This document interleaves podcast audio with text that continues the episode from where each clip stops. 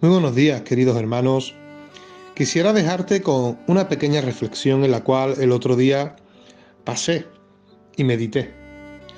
Y no es otra que meterme en carretera y justo a escasos metros de, de llegar a mi destino, tuve que parar porque el semáforo se me puso en rojo porque un tren tenía que cruzar. Y mientras ese tren cruzaba, meditaba que ese tren para llegar de, una estación a otra debe de ser guiado por una vía. ¿Y qué sería de, ese tren, no? Si se saliera de esas vías. Evidentemente descarrilaría y las consecuencias serían bastante graves, ¿no? Siempre hemos escuchado la expresión de que el tren pasa una sola vez en la vida por delante nuestra. Y hoy quisiera decirte que ese tren lo podríamos comparar en la Biblia, ¿no? Como con Jesús.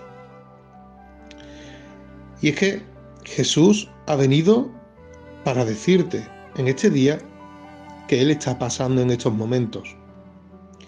Siempre habremos escuchado que, que el tren es como la vida, de donde muchas personas bajan, otros suben pero evidentemente en ese trayecto podremos escuchar y, ver a bastantes personas y conocerlas incluso, como la familia, hijos, amigos. Pero yo quisiera decirte en esta mañana, ¿no?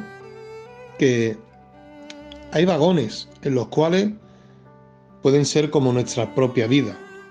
Unos pueden estar llenos de amor, de paz, de gozo, otros pueden ser aquellos en los cuales está nuestro rencor, la ira, soberbia, y depende del vagón en el cual tú quieras estar.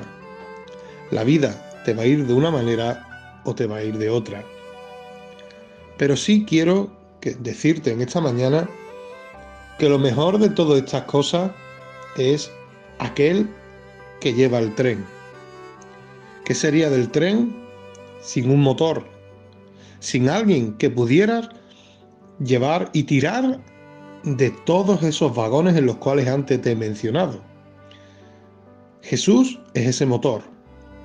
Jesús es ese maquinista que va llevando de una estación a otra nuestra vida. Pasaremos por circunstancias, pasaremos por dificultades, pero por una razón u otra, el vagón, el tren, va a llegar a su destino. Y hoy, precisamente, ese tren está pasando por delante de ti. ¿Quieres subirte a ese tren hoy? Que el Señor te bendiga.